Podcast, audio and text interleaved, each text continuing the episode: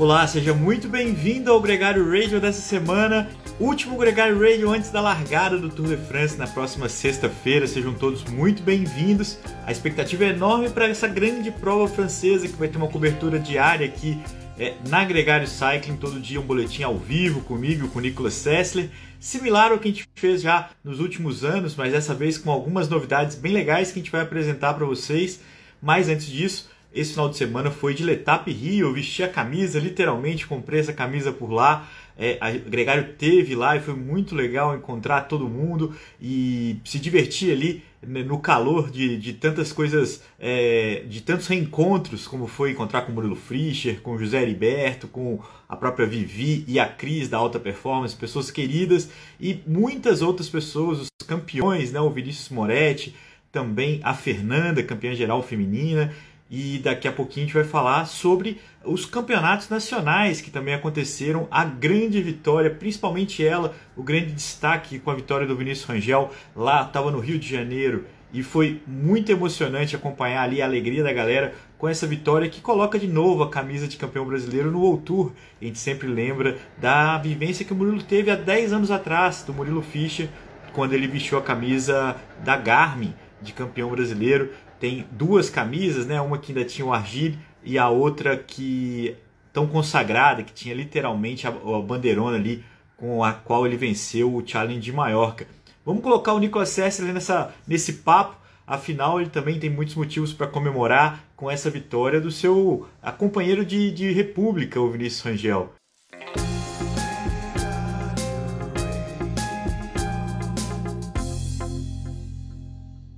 Nicolas Sessler, muito bem-vindo ao Gregário Radio, cara. Fala, capitão. Fala, galera. E aí, como vamos de recuperação Letap? Semana intensa. Um olho no evento, outro nos campeonatos. Deve ter sido uma correria que eu não posso nem imaginar por aí.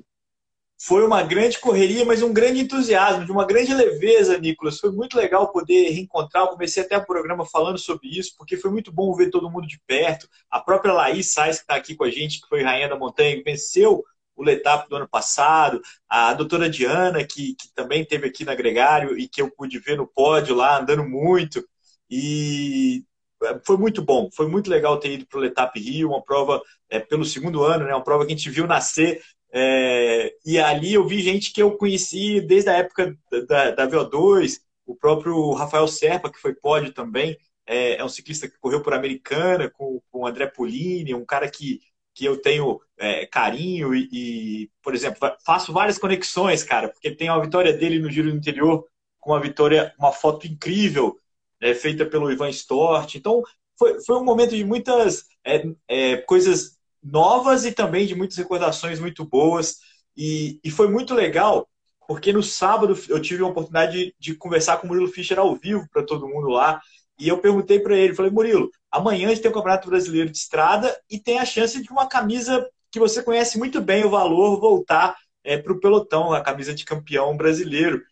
E o Vinícius foi lá e conquistou, né, cara? Eu queria começar falando dele. Eu sei que a gente tem uma longa pauta para falar, mas porque o fato da, da, relação de vocês de morar juntos e o quanto que você é, vivencia isso de perto, é, como é que foi acompanhar essa vitória aí da Espanha? Como é que foi essa experiência de ver a, a camisa de campeão brasileiro voltando para o Tour, Nicolas? Cara, primeira coisa, ó, até, até arrepia de pensar, né? Quando você fala, ainda mais lembrando da foto do Murilo quando ele ganhou no Challenge Maiorca e isso tudo.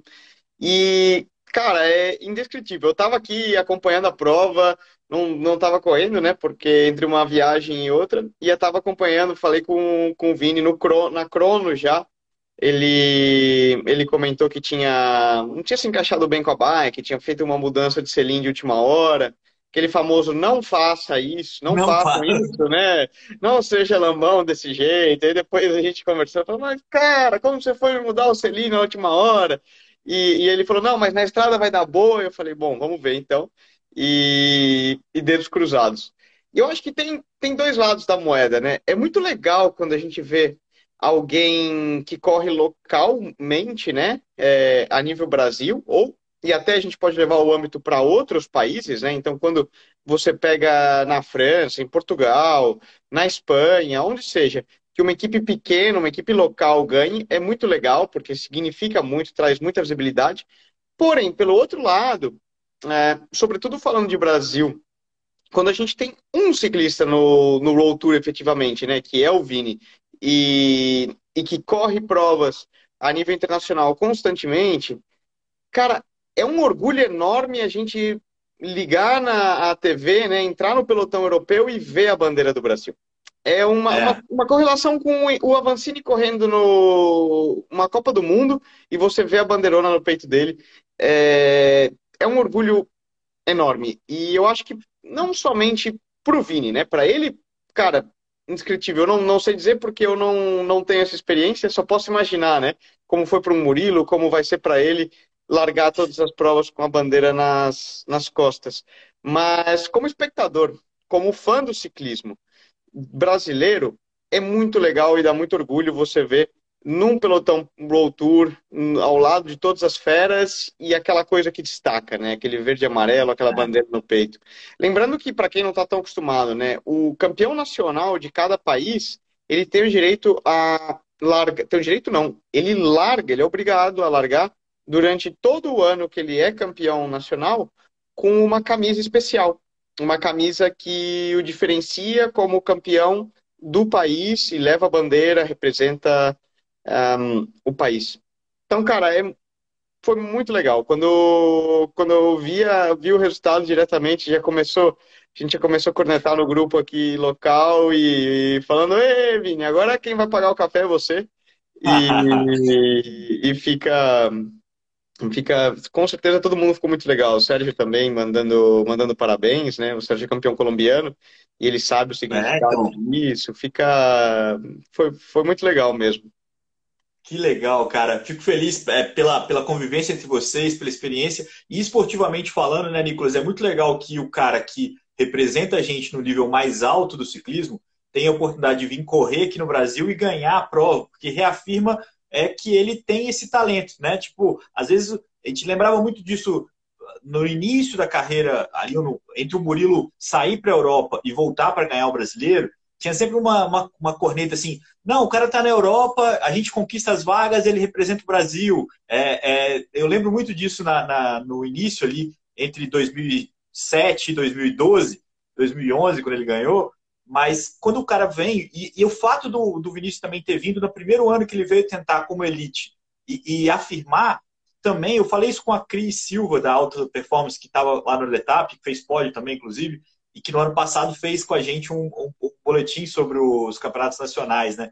Esse ano a gente não conseguiu é, é, agendar esse encontro, mas o fato de, da estrela do Vinícius né, ter brilhado, assim, quantos ciclistas tentam ser campeões brasileiros? A gente viu isso na prova desse final de semana em Palmas, o próprio Magno, o próprio Christian Egídio, que ficou em segundo, o Alisson Ferreira, que ficou em terceiro, mas o Magno estava na fuga do dia, um, um ciclista que não tem nada a provar para ninguém. Um cara que é tricampeão da Volta do Uruguai, tricampeão da Volta de São Paulo, super medalhista, é, mas não, não tinha vestido essa camisa ainda. O próprio é, Adriato, né, que é outro o próprio que na Europa e sempre vinha com um nivelaço, mas nunca conseguiu é, conseguir entregar. Tem uma combinação de fatores, né, Leandro, para conseguir. E primeiro, é muito difícil que encaixe na agenda de um ciclista que corre na Europa que ele possa correr o brasileiro. Com o Vini, Exato. junto no primeiro ano, calhou de dar certo, dele ter esse gap no calendário dele, uma vez que ele não não fazia nenhuma grande volta nem nada, e, e, e a Movistar tinha toda a preparação de provas nesse período para os caras que correr o Tour, ele não corre o Tour, então ele, ah, não tem prova mesmo, ah, então volta para o Brasil e, e, corre o brasileiro. Mas nem sempre é, é fácil isso, né? Você, por, por exemplo, eu pô, todo ano tenho aquela vontade de correr e nunca, nunca consigo. E então tem, tem esse fator.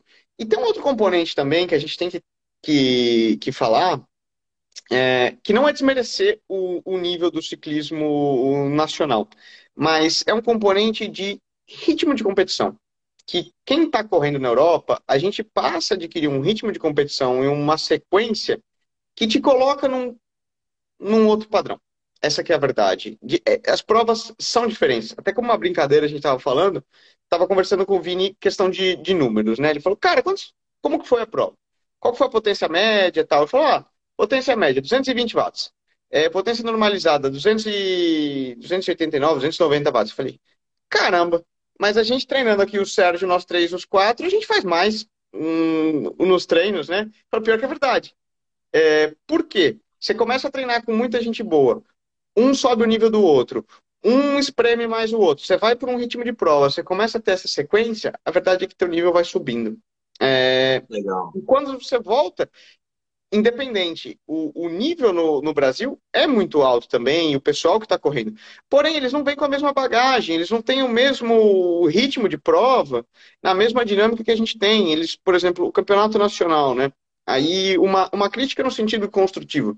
Campeonato nacional, como foi ali, cento e, por volta de 180 quilômetros, né? Uma prova que já vai dar umas quatro horinhas, quatro e pouco. É, no Brasil não tem prova assim. Ninguém está acostumado. Então, passa das duas horas e meia, o, o pessoal cai de maduro. Foi isso que a gente conversava, né, com o Vini. Vini, relaxa, cara. Vai passar de 120, o pessoal volta de marcha ré. Por quê? Não é que eles não estão é, muito bem preparados, mas Sim. não tem esse ritmo de prova. A gente que está correndo aqui dia atrás de dia, que a prova mais curta aqui tem 180, você acaba ficando é. num, num outro padrão. É. Então, tem os dois componentes, né? Quando você falava do, Mas... do, do, Murilo e de ter essa crítica e tal. É, claro, você tem que vir é... e arrematar, é difícil. E requer muito talento, sorte, que tudo dê certo. Por exemplo, é. eu vi que muita gente furou. O, o João Pedro Rossi, que estava na fuga, furou. O Kleber Ramos furou. O, o, o Magno também Teve um tombo. A Tota feminino também furou. A Tota é, furou. Mas então, é, é, é eu entendi o que você está falando. Também. E eu acho que é isso mesmo, as coisas conspirarem, né? O próprio. A forma como o Vinícius ganhou a prova também tem um destaque, porque ele, ele não tinha uma equipe. Ele tinha ali é, alguns é, companheiros ali que, que poderiam é, ficar, ficar felizes com ele, com a vitória dele, mas ele correu sem equipe. Não, e ele amigos dominou a prova. Posso te, te, garantir que não tinha é, ninguém então, com ele ali. Tirando não tinha, ele tomou a atitude da prova. As equipes, né, a Swift Carbon, por exemplo, que andou a maior parte do tempo da fuga com o Magno, é, tinha outras opções ali no pelote, como o próprio Rossi que você falou, o Gordinho, o Cássio, que andou muito, o Cássio Freitas, o velocista. A gente, o percurso foi muito mais duro do que é, todo mundo imaginava, foi seletivo ali é, pelo ritmo e pela intensidade, é, pelo vento, pelo calor e apesar de não ter subido, então só ficou, teve uma hora que só tinha as motos ali, né? Tava o, o Goro, o Rossi, o Egídio, tava todo mundo batendo ali no ritmo Indinho, que fez uma ótima prova também, tava todo mundo no ritmo muito intenso.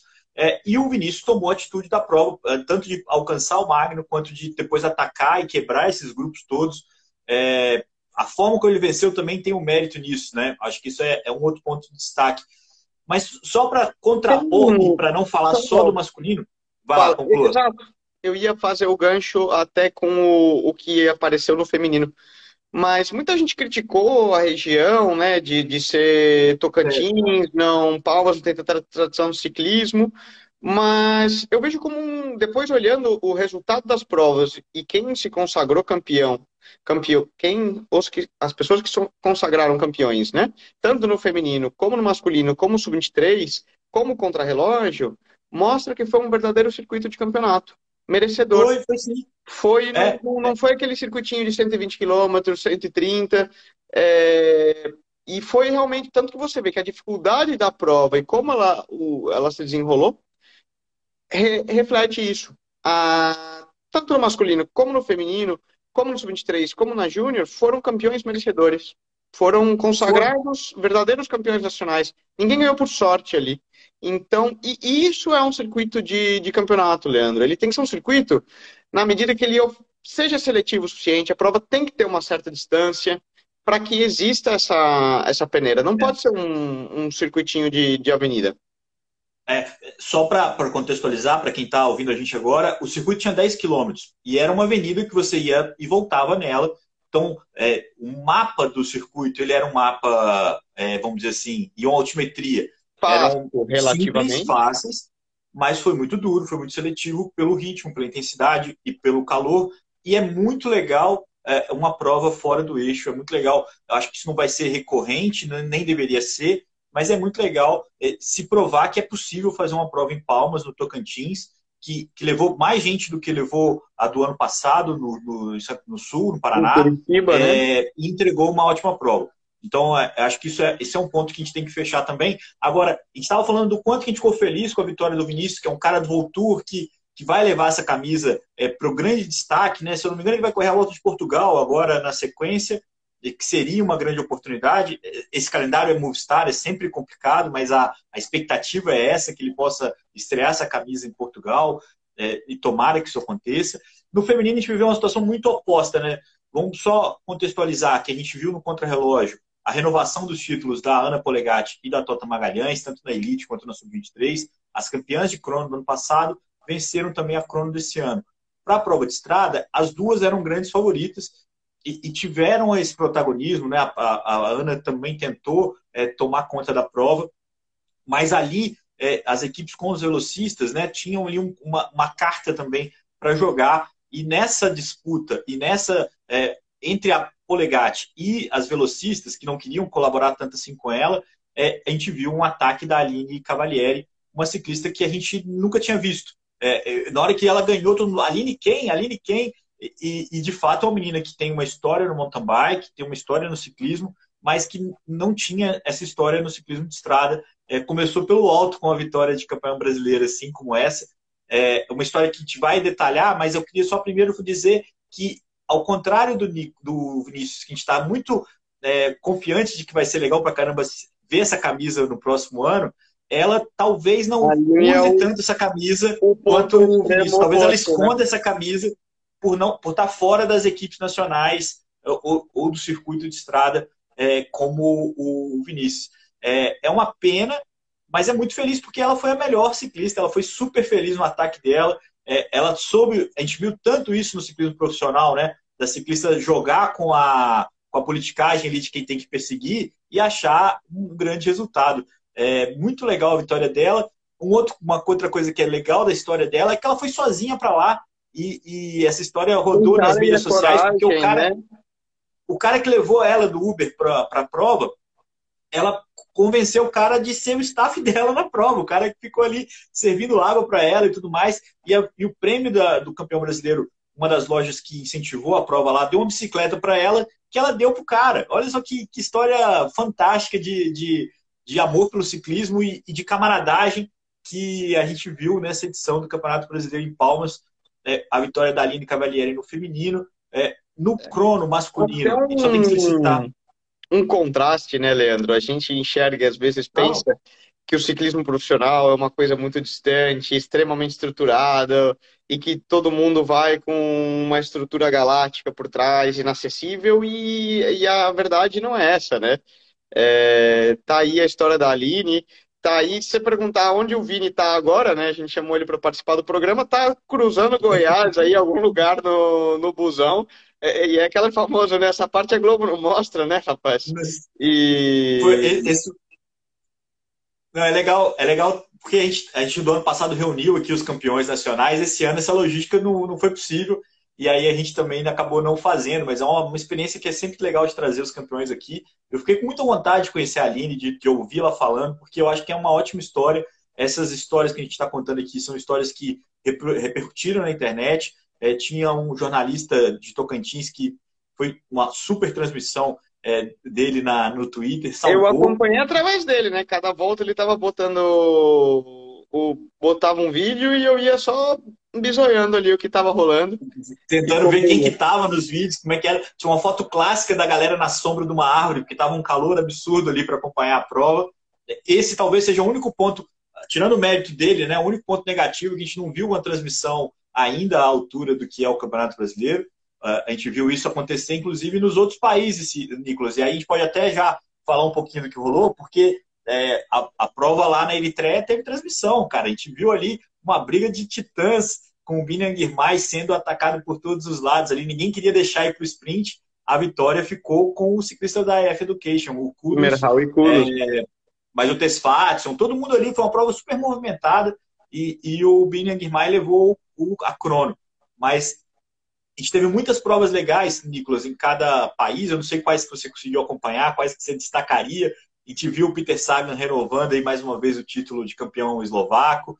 É, a prova na Eslovênia foi um pouco mais é, vazia. A gente viu um ciclista que já veterano voltar a vencer lá, o Christian Koren, mas a gente não viu o embate ali. Muita gente se poupou, muita gente que vai para o Tour de France se poupou dos campeonatos nacionais. É, é. inclusive. É, é, até que alguns é, fazer um, um pontuar, né, Leandro? Desculpa te interromper.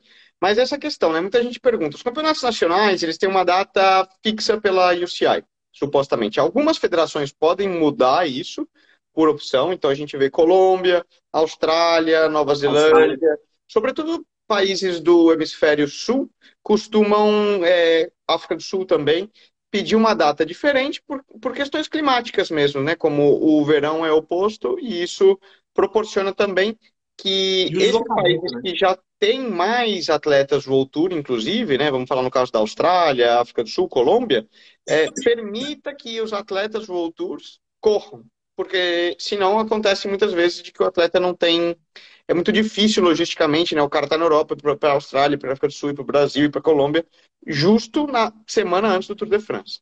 Então esse é um ponto. Outros países, mesmo dentro da Europa, os campeonatos nacionais sempre acontecem normal, normalmente, né? Acontecem uma semana antes do início do Tour. Nesse caso, como o Tour ainda começa um dia antes, por começar lá na Dinamarca, o Tour já começa na sexta-feira. Então, o que acontece? Muitos atletas favoritos optaram é, por estratégia da equipe, a não correr os seus campeonatos nacionais. Então, por exemplo, o Jumbo Visma, praticamente todos os atletas não, não competiram. Então, o Wout van Aert rolou até uma certa polêmica ele não ia correr o campeonato belga. O Patrick Lefebvre já deu umas cornetadas nele. É, o próprio Tadej Pogacar, o Roglic não correram. O Mohoric também não correu na Eslovênia.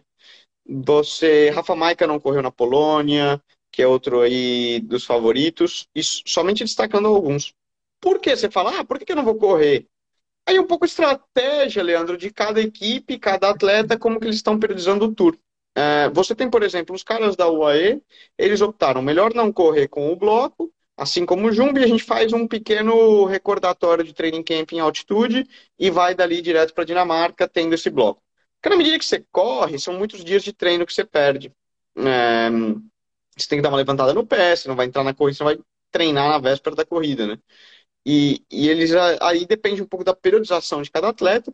E aqueles atletas que já chegam com um bom ritmo e realmente têm um objetivo no tour, podem optar por não correr. Outros não, eles falam, quanto mais eu correr, melhor. E quero ir a correr. E alguns deles é até um motivo de uma moeda de troca para ser selecionado de última hora para o tour, né? Eu acho que, destacando a história do, do principal aí, tiveram muitos campeonatos nacionais bem legais. Eu, particularmente, acompanhei mais Brasil, obviamente, o espanhol, porque é quase a segunda casa, né? Dei uma olhada um pouco no campeonato belga, dei uma olhada no francês e o britânico, o inglês, que foi muito polêmico, né? Porque quem ganhou foi Mark Cavendish. Mark Cavendish. E, curiosamente, Cavendish não está selecionado para correr o Tour. E foi uma, uma grande corneta. Até a maneira como o Cavendish correu a prova, de uma maneira super agressiva, atacando do início, indo numa fuga, lá numa fuga já do quilômetro, praticamente baixou a bandeira, o Cavendish já estava atacando. E depois a prova foi muito seletiva, foi cortando, foi cortando, foi cortando. E ele, mostrando muita astúcia, uma verdadeira aula, chegou e arrematou o sprint numa fuga de, de três. Mas você sentia que ele corria quase como um desabafo e tipo. Botando a pressão. Vocês falam que eu não posso, que eu não tenho motor, que eu não ando? Tá aqui, ó. Pá. E é. colocando, colocando na mesa, né? Vamos, vamos dizer. Foi um dos, um dos destaques aí. Da, pra mim, talvez o campeonato nacional que mais, mais destacou nesse sentido. É, eu acho que isso, isso é, é fato, porque a vitória dele é, é quem não tem o contexto, o Cavendish ganhou quatro etapas no Tour de France no ano passado, ganhou a camisa verde e não foi escalado para esse ano desde o começo da temporada. Estava claro para todo mundo que quem ia ia ser o Fábio Jacobsen, que é o líder da equipe Quick Step no Tour de France. A equipe, inclusive, já confirmou a escalação sem o, sem o, o Marco. O Marco vai ser reserva. E é claro que o Marco, todas as declarações dele, eu não estou sabendo de nada, eu ainda não sei se é certo, se não é, jogando um verde danado ali para botar pressão para cima do Petra Fever, mas sem também comprar essa briga, porque eles sempre foram claros com ele. esse ano é o ano do Fábio. Só que a cada vitória do Mark Cavendish, inclusive foi assim no Giro de Itália, ele falou, pô, me dá uma chance, eu quero ir, eu quero ir, eu quero ir, eu quero ir. É, hoje ele já postou falando assim, ó, vou torcer por todo mundo, eu queria estar tá lá, é muito duro para mim não participar do Tour de France, me sinto bem, mas é, queria estar tá lá, mas desejo sorte aos meus companheiros ali. A equipe da Quickstep para o Tour de France é uma equipe bem esquisita, Nicolas, porque o Juliano Alaphilippe não se recuperou a tempo de ir, é, o Renko Evenepoel vai ficar guardado para a Volta à Espanha, e sem o Mark Cavendish, é um time que tem três dinamarqueses, então é um time com Casper Asgren, com Morkov e com o, o Mikel Honore, que é um time que vai ter ali alguma, algum espaço de imagem, assim, vamos dizer assim. Mas é manco das estrelas. Os três principais nomes da equipe não vão para a prova, dois deles por opção tática, é, tanto o Renko quanto o Mark Cavendish. Outra curiosidade é que o campeão francês também não vai, que é o Florian, Floriano Senechal. É, a Quickstep também decidiu não levá-lo. Então, dos campeões nacionais, das principais nações, vamos dizer assim, você tem o Floriano Senechal, campeão francês, o Filippo Zana, um surpreendente campeão italiano, o Tim Merlier, campeão belga, é, o Mark Cavendish, o Carlos Rodrigues e o Pascal Enkhorn, da, da Holanda, que não vão para o Tour de France. Então, as principais camisas, você pode até colocar o João Almeida aí nesse pacote como campeão português, não Sim. vão aparecer. No contrarrelógio, a gente viu o Filipe Gana que vai estar tá, é, no Tour de France, mas vai correr com a camisa de campeão mundial. Então o time não vai ver a camisa de campeão é, nacional italiano. Então, o campeão belga também não vai, que é o Renko, o campeão francês, o Bruno Armirail, que sim, eu acho que é uma, uma, a Grupama mandou mal de não levar esse cara para o time, talvez faça falta, mas ali os caras não vão, não vão, as camisas não vão ficar tão expostas assim no Tour de France vai valer apenas a camisa amarela, Nicolas. Essa que vai estar ali na, no jogo. A gente tem visto as equipes confirmando a escalação. A gente, tem visto também é, algumas camisas novas. A Israel fez uma camisa nova. A gente lembra aqui os amigos do Radio que a gente vai fazer um podcast só para falar das equipes, para falar da etapa, falar da expectativa do Tour de France. Então, esse podcast vai ficar um pouco mais é, voltado aos campeonatos nacionais. A gente começou falando aqui do Vinícius, agora a gente está falando dos principais resultados mas o Tour de France vai chegar e vai chegar com muita intensidade aqui na Gregário é, nos próximos episódios. A gente vai falar não só é, novamente é, da parte mais ampla da prova, como uma parte específica de percurso, de equipes. A gente tem aí, é, inclusive, um programa que vai ao ar com a campeã brasileira sub-23 de, de estrada contra relógio, a Tota Magalhães, falando com a gente do Tour de France, é, e ainda com o foco de iniciantes. Nicolas, eu queria citar aqui o quanto que a gente ficou feliz, uma coisa que a gente deixou de fora com a vitória do Vinícius, é a presença e a participação do Pedro Leme, que, que foi muito bem, tanto no contrarrelógio quanto na prova de estrada, é, foi muito bem colocado nas duas provas, mas acabou ali um pouco. É, na sombra, né? Na sombra do Vinícius Rangel, mas é um grande talento que a gente também tem que valorizar aqui na transmissão, porque é um cara que pode muito em breve, seguir os passos do próprio Vinícius, de ter uma chance numa grande equipe é, europeia, acender a carreira dele europeia. Ele já está na Europa, ele já corre lá em Portugal, e, e, eu queria deixar registrado aqui também. Agora, o Carlos Rodrigues, cara, campeão espanhol, é, a gente viu ele na, na transmissão, inclusive, da Ruta Occitânia, ele andou muito, andou muito na, na etapa rainha, deu ali, eu acho que ele deu um pequeno mole, porque ele trabalhou demais pelo Michael Woods, os dois estavam na fuga, ele tomou na cabeça no final, ficou vazio ali no final da Ruta do Citane. É, e o Raul Garcia, né, cara? Um cara que ganhou o contra-relógio espanhol também. É, é uma grande surpresa ali. Então, a foto dele jovem, gordinho, né, cara, que, que também rolou no Twitter. O é, que, que você fala dos campeonatos espanhóis aí de, de estrada e contra-relógio? Motiva muito, né? E aqui na Espanha a sensação foi de. O pessoal ficou muito feliz, porque foi uma renovação. São novos talentos é, tanto o Carlos como o, Raul são jovens, tem menos. Teoricamente, os dois ainda são sub-23. Então, mostra uma renovação do ciclismo. Você vê em segundo, por exemplo, na estrada, um Jesus Herrada, que é mais aí, já, já é um nome consagrado, né? E leva bastante tempo. E foi uma prova bastante seletiva em Maiorca também. Mas você ter, tanto no contrarrelógio como na estrada, novos nomes e jovens, e nomes diferentes, é, traz essa expectativa de uma nação que é tão forte, como sempre foi a nação espanhola, de ter esse, como eles falam, tem canteira, né? Tem base. E a base continua, continua vindo e, e crescendo. E lembrando que o Carlos, o Carlos Rodrigues, que vem da Ineos, ele vem ali meio que da mesma geração do Juan Ayuso, entre outros, e é tido como uma das grandes promessas e, e próximos talentos. É um cara super pé no chão, é, com, com estudos universitários e um cara super inteligente. Eu tenho, não, não o conheço pessoalmente, Leandro, mas eu falo muito com, com o Aitor, é, que trabalha comigo e ele é, também trabalhando na Ineos como chefe de fisiologia e nutrição, ele fala, cara, o melhor corredor da Ineos hoje para mim é Carlos Rodrigues. Esse vale como pessoa, vale como atleta, é um cara inteligente, você conversa com ele, ele aprende, ele dá feedback e tem um lado humano sensacional.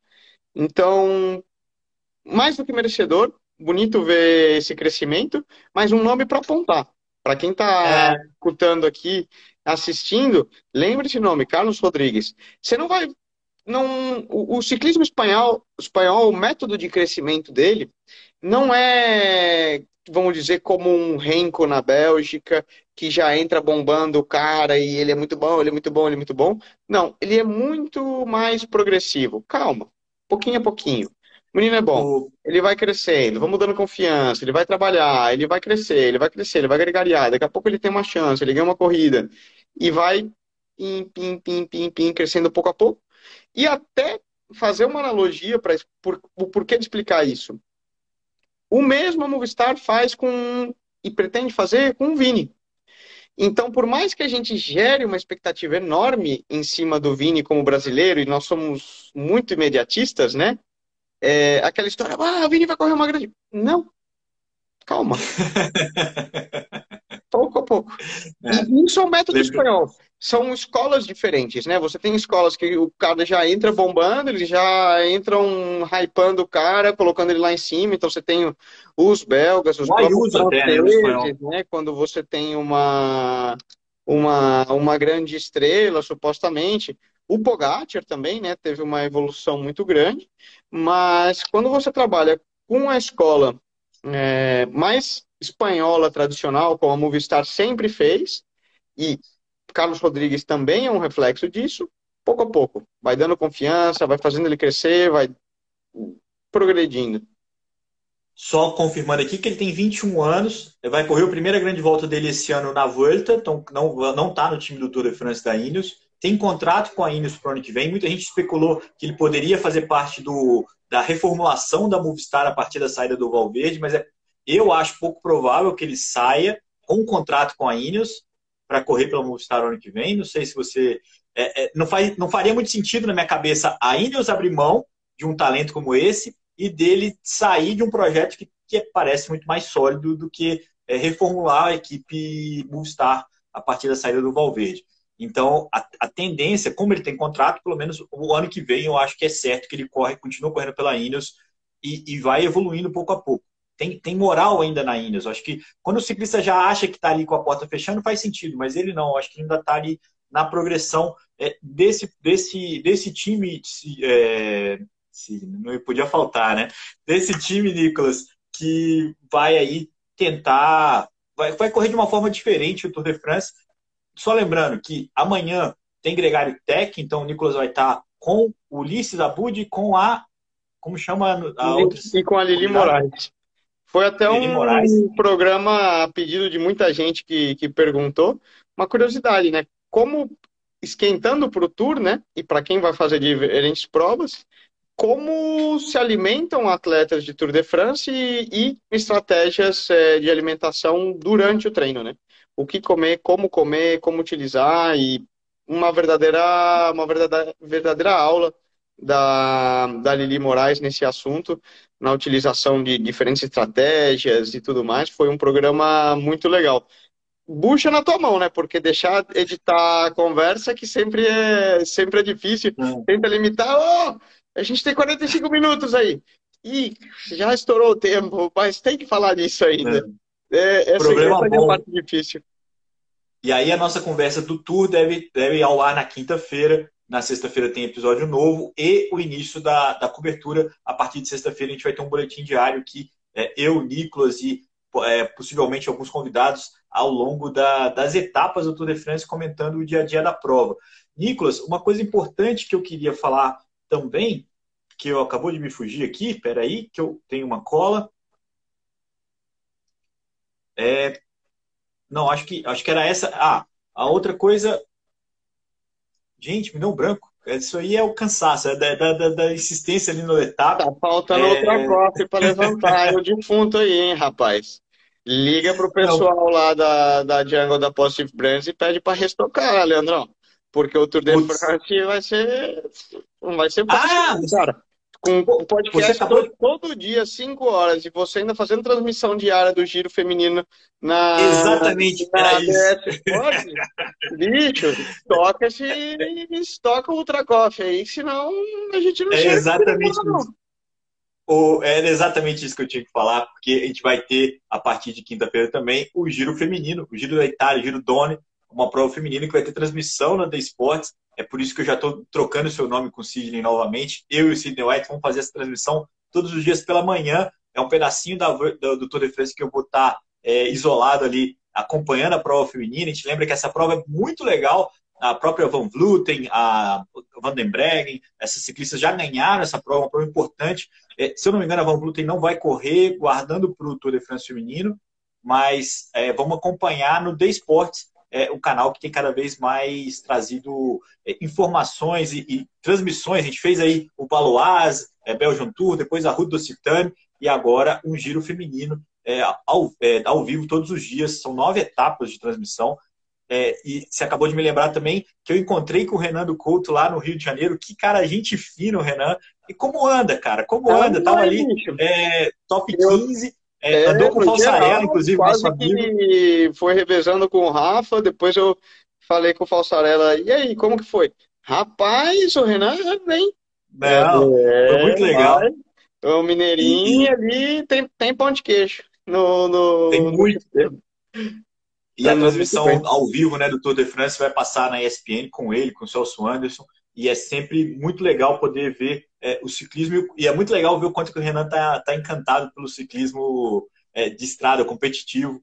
É, é foi um legal, prazerzaço né? encontrar com ele lá. Eu não conhecia ele é, pessoalmente. Até fazendo um gancho para o programa que está no ar com o Bruno Vicari, né? Que foi também. justamente contando as experiências do Bruno, né? Como também comentarista. E a gente trocou uma ideia justo, justamente sobre essa, essa questão do Renan e como ele toma esse papel e o quão bem faz para o ciclismo brasileiro, né, Leandrão? Ter prova ao vivo. Vocês entrando na, na DS Sport, o Renan tomando, e mais do que simplesmente um comentarista que entra ali, nossa, me colocaram na grade que eu tenho que fazer ciclismo. Não, é um cara que vive ciclismo.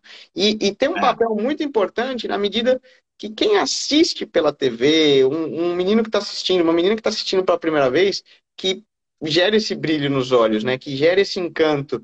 E, e atraia, porque é nosso papel. E é assim que surgem os novos Vinícius, os novos Murilos Fischers e, e assim segue as novas Totas e, e por aí vai. Então é preciso e ter alguém que realmente ama a bike, como é o caso do Renan, é muito legal e devolve é muito, muito para o mundo é. da bike, né? Eu já conheci o Bruno Vicari, você não conhecia tanto assim, você viu também o quanto que ele é completamente apaixonado e quanto que isso é, transborda, né? O quanto que isso exala quando a gente conversa com, com pessoas apaixonadas assim. O Bismarck está aqui perguntando sobre o Pipo, a gente falou muito dele no episódio passado, né? Ainda era uma polêmica naquela época, agora acho que é um assunto completamente superado. O Pipo já, inclusive, correu o Outroute, correu muito bem, venceu, e, e aquela história ele se posicionou oficialmente sobre isso depois é, dizendo que ele realmente perdeu o exame de doping, teve um desencontro entre a solicitação, que não era da prova, era de uma agência de antidoping da França, é, eles desencontraram, mas que ficou tudo bem, que, que o processo não foi, ele não tem nenhuma punição, nenhuma ressalva e, e vai seguir a vida dele. A gente vai seguir também acompanhando aqui é, na medida do possível. Não tem nada é, acusatório, não foi, não, não pulou pela janela, não teve nada disso.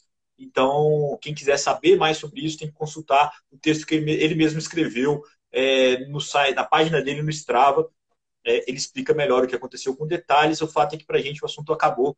É, a prova nunca se manifestou sobre isso, nenhuma agência é, antidoping se posicionou sobre isso, e o caso foi encerrado, literalmente. Nicolas, o próximo encontro nosso já é Tour de France. Tá aí, nas portas. Tá pronto? Carrega, Isso. Carrega o Ultra Coffee que a gente vai precisar, rapaz. Eu vou ter que entrar Você... de madrugada corujão lá da, de corrida. Eu também vou estar tá é, viajando então você... correndo, vou chegar empenado, assistir resumo e mas pelo menos eu tenho corneta e assunto de dentro do pelotão, né? Das discussões você falou tá, de mim. Tá, você vai pro Civil Tour, né? Você vai eu correr na Romênia. Tour, quarta-feira eu tô viajando. Muito legal. Então fica aqui uma grande dica para todo mundo. Primeiro que siga a gente aqui na Gregário, quem ainda não segue, faça isso, participe com a gente, escute o nosso podcast e siga o nosso canal no YouTube. A gente vai usar muito o YouTube agora durante o Tour de France para passar a nossa mensagem aqui, que sempre também vai estar no podcast, no seu player de podcast favorito.